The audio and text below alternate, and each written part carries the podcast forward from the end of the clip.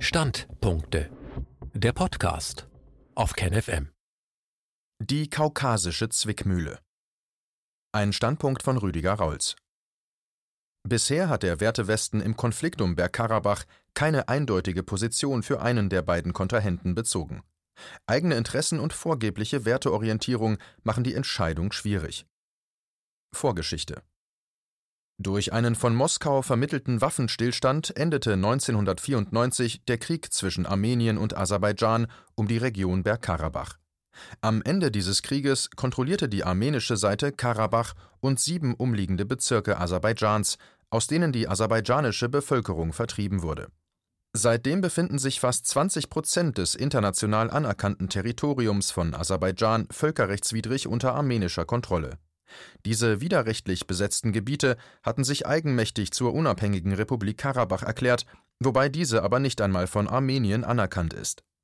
Im Jahr 2007 hatten Russland, die USA und Frankreich als Vermittler im Karabach-Konflikt als Grundlage die Regelung ausgearbeitet, dass der endgültige Status von Nagorny-Karabach durch ein Referendum bestimmt werden soll, an dem alle Bevölkerungsgruppen teilnehmen sollen, die vor Beginn des Konflikts dort gelebt hatten im Januar 2019 sahen die Außenminister von Armenien und Aserbaidschan die Notwendigkeit, konkrete Maßnahmen zur Vorbereitung der Bevölkerung auf den Frieden zu ergreifen. Vermutlich war das eine Reaktion auf die Veränderung der Kräfteverhältnisse in der Region, denn seine Einnahmen aus Öl- und Gaslieferung hatte Aserbaidschan in die Lage versetzt, die eigene Armee aufzurüsten und den Druck auf Armenien erhöhen zu können. Zusätzlich wurden die Aseris von den Türken unterstützt, die sich ihnen als Muslime religiös und als Turkvolk ethnisch verbunden fühlen. Bereits im Jahre 2009 hatte die Türkei den Türkischen Rat gegründet als Zusammenschluss der Turkvölker in Zentralasien, der den legitimen Kampf des aserbaidschanischen Volkes für die Befreiung seiner besetzten Gebiete unterstützt Vermutlich als Reaktion auf diese Entwicklung hatte Araik Harutyunyan, de facto Präsident der völkerrechtlich nicht anerkannten Republik Karabach, am 27.09.2020, also eine Woche vor Ausbruch der Feindseligkeiten, angekündigt, dass Karabachs Parlament nach Shusha verlegt werden solle diesen Beschluss konnte die aserische Seite nur als Provokation verstehen, da das umstrittene Gebiet, besonders aber die Stadt Shusha, nicht nur für die Armenier, sondern auch ganz besonders für die Aseri von besonderer historischer und kultureller Bedeutung ist. Hatte es in den vergangenen Jahren immer wieder begrenzte militärische Auseinandersetzungen zwischen den beiden Seiten gegeben, so kam es nun zu einem umfangreicheren militärischen Konflikt, der weiterhin anhält.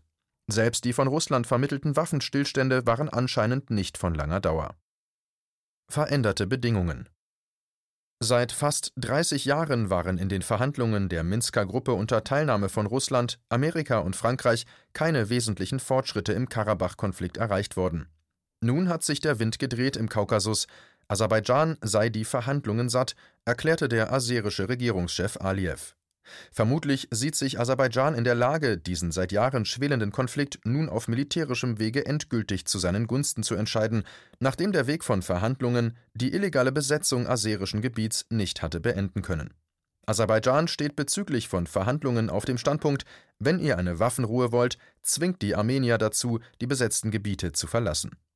Angesichts der eigenen Stärke scheint es nur dann ein Interesse an einem Waffenstillstand zu haben, wenn die eigenen Ziele erreicht sind, so erklärte Aserbaidschan, dass es den Feldzug fortsetzen werde, solange Armenien keinen Zeitplan vorlege für den Abzug seiner Truppen aus den besetzten Gebieten. Aserbaidschan sieht sich völkerrechtlich im Recht, denn Aserbaidschan kämpfe auf seinem eigenen Staatsgebiet. Zwischen den Stühlen. Aufgrund seiner neu gewonnenen militärischen Stärke und auch in Übereinstimmung mit dem im Völkerrecht verankerten Grundsatz der territorialen Souveränität hat Aserbaidschan in diesem Poker die besseren Karten auf der Hand. Nicht nur die widerrechtliche Besetzung aserischen Staatsgebiets schwächt die Legitimation des armenischen Handelns, auch seine isolierte Stellung macht seine Lage schwierig. Der Wertewesten hat sich anscheinend noch nicht entschieden, auf welche Seite er sich stellen soll. Denn eines ist klar: Wegen Armenien dürfte weder die EU noch die NATO oder gar der Wertewesten insgesamt in einen Konflikt oder gar Krieg mit Russland gezogen werden oder eventuell gar mit dem schwierigen NATO-Partner Türkei in zusätzliche Konfrontationen geraten wollen. Ginge es nur nach wirtschaftlichen Erwägungen, wäre die Sache einfach. Da hat der Westen nicht viel von Armenien zu erwarten. Für ihn sind das aserbaidschanische Öl und Gas wichtiger, zumal diese auch noch an dem russischen Pipeline-Netz vorbei nach Europa fließen. Das schwächt die Monopolstellung der russischen Lieferanten, was seit Jahren schon westliches Interesse ist. Aber es geht weniger ums Geschäft, sondern vielmehr um Politik, das heißt um die Veränderung der Kräfteverhältnisse. Und da wird es für den Wertewesten schwierig. Durch die samtene Revolution des Jahres 2018 sind in Armenien Kräfte an die Macht gekommen, die sich stärker nach Westen hin orientieren. Auf diesem Weg der Loslösung aus russischem Einfluss wird man sie vermutlich nicht alleine lassen wollen, nur um der wirtschaftlichen Vorteile willen, die eine Parteinahme für Aserbaidschan mit sich bringen würde. Sicherlich aber dürften auch Überlegungen eine Rolle spielen, den Einfluss des ungeliebten NATO-Partner Türkei in der Region durch eine westliche Parteinahme für Aserbaidschan nicht noch zusätzlich zu stärken. Ohnehin betrachtet man ihr Ausgreifen im Nahen und Mittleren Osten sowie ihre Einmischung in regionale Konflikte zum Schaden des Westens und der NATO mit zunehmendem Unbehagen. Dafür haben die Meinungsmacher mit dem Begriff des Neo-Osmanismus eine eingängige, wenn auch oberflächliche und nichtssagende Erklärung geschaffen. Der Türkei geht es nicht um die Wiedererstehung des Osmanischen Reiches, das ist dümmliche westliche Interpretation gesellschaftlicher und wirtschaftlicher Entwicklungen, die die Schöpfer solcher Begriffe nicht zu verstehen scheinen. Der Türkei ist in erster Linie an der Erschließung neuer Märkte gelegen, da ihnen ja der Markt der EU weiterhin verschlossen ist. Nichts anderes tun auch die führenden kapitalistischen Staaten im Weltmaßstab nur mit anderen Mitteln. Die Qual der Werte Wichtiger jedoch als diese taktischen Überlegungen in einer Situation, in der die eigenen Handlungsmöglichkeiten ohnehin begrenzt sind, dürften für den Wertewesten vielmehr die Widersprüche sein, in denen er sich im Falle des Kaukasuskonflikts verheddern könnte. Er, der sich selbst ja gerne als eine Wertegemeinschaft sieht, deren Handeln von Prinzipien und nicht von Interessen bestimmt sein soll, steht in der Kaukasusfrage vor der Quadratur des Kreises. Denn hier prallen zwei seiner politischen Grundsätze aufeinander, die er sonst gemeinhin gerne nutzte, um eigene Interessen durchzusetzen, die aber als solche nicht erkennbar in Erscheinung treten sollten. Denn nach außen ging es bei seinem Handeln immer nur um Ideale und Werte, aber im vorliegenden Konflikt müssten die in Widerspruch zueinander stehenden Prinzipien der Selbstbestimmung und der territorialen Integrität miteinander versöhnt werden. Dabei bestehen die Armenier auf Selbstbestimmung für Nagorny-Karabach, die Aserbaidschaner auf die territoriale Integrität. Hier wird es schwierig für Wertemissionare im Westen. In den bisherigen Konflikten war man immer in der komfortablen Lage, sich einen dieser beiden Werte aussuchen und für die Durchsetzung der eigenen Interessen benutzen zu können, ohne dass die Heuchelei auffiel pfiff man im Kosovo-Konflikt auf die territoriale Integrität Serbiens und erklärte das hohe Recht der Selbstbestimmung der Kosovaren als Motiv des eigenen selbstlosen Handelns, so hatte man dafür im Falle der Katalanen kein Verständnis. Im eigenen Herrschaftsbereich ist dieses hohe Gut des Selbstbestimmungsrechts keinen Pfifferling wert, da hat die territoriale Integrität Vorrang. Auch der Bevölkerung der Krim räumte man nicht ein, was im Kosovo gegolten hatte. Hier wurde die Volksabstimmung, die unter ähnlichen Bedingungen ablief wie im Kosovo, als Verletzung der territorialen Integrität der Ukraine gebrandmarkt. Das Selbstbestimmungsrecht der Menschen auf der Krim war den moralisierenden Hohepriestern der Ideale wurscht, weil es den Interessen des Wertewestens nicht in den Kram passte. Denn hier nutzten sie dem ungeliebten Russland, das man doch so gerne in die Zange genommen hätte, hätte man ihm den Warmwasserhafen im Schwarzen Meer abspenstig machen können. Im Kaukasus jedoch steckt man nun in der unangenehmen Lage, nicht mehr nach Belieben und zum eigenen Vorteil zwischen den beiden Prinzipien wählen zu können. Hier muss man Farbe bekennen. Hier gilt es, zu den Werten zu stehen, die man sonst lauthals in die Welt hinaus posaunt und nach denen man zu entscheiden vorgibt, wer mit Sanktionen in die Katastrophe getrieben werden soll und wer mit Wohltaten eingewickelt wird. Die Situation ist tragisch. Denn wie man sich auch verhält, man versündigt sich an einem der eigenen Werte. Unterstützt der Wertewesten Armenien, das widerrechtlich aserisches Gebiet besetzt hält, dann verstößt er gegen das hohe Gut der territorialen Integrität. Stellt er sich aber hinter Aserbaidschan, dann verrät er das Ideal des Selbstbestimmungsrechts der Armenier. Was immer er auch tut, der Wertewesten entlarvt sich als jemand, der sich selbst nicht an die Werte hält, die er aller Welt als Maßstab und Ideal verantwortlichen politischen Handelns vorschreibt. Besonnenes Russland Zudem gibt es dummerweise auch keinen Bösewicht, den die westlichen Meinungsmacher verantwortlich machen könnten für das eigene Handeln, wenn es denn zu offensichtlich den eigenen Werten widerspricht. In solchen Fällen ist es gängiges Muster westlicher Politik, andere dafür verantwortlich zu machen, dass man sich nicht an die eigenen Werte hält. Wenn der Wertewesten seine eigenen Ideale und Werte verrät, dann ist daran die Politik der Widersacher schuld. Sie zwingen ihn durch hinterhältiges Vorgehen, sich nicht an die eigenen Regeln und Ideale halten zu können. Im Kaukasuskonflikt ist Putin als der bedeutendste Widersacher des Westens nicht zu bewegen, sich auf die Seite einer der beiden Konfliktparteien zu stellen. Das würde es dem Westen erleichtern, sich auf die andere der beiden Seiten zu schlagen. Dann könnte man sich vor aller Welt als Opfer der putinschen Politik darstellen, das sich notgedrungen auf die andere Seite schlagen müsste, quasi als Gegengewicht zum Bösewicht. Schweren Herzens müsste man eines der eigenen Prinzipien opfern, um das andere gegen den russischen Aggressor zu verteidigen. Aber das wäre dann nicht die eigene Entscheidung, sondern eine von außen aufgezwungene. Aber Putin tut ihnen den Gefallen nicht. Leichter ist es da für die westlichen Medien, die Türkei als Störenfried darzustellen, die aus den oben beschriebenen Gründen eindeutig Position bezogen hat für Aserbaidschan. Das fällt den Türken leichter, weil sie sich nicht als Wertemissionare verstehen. Sie vertreten ihre Interessen und machen daraus keinen Hehl. Das ist bei Russland nicht anders.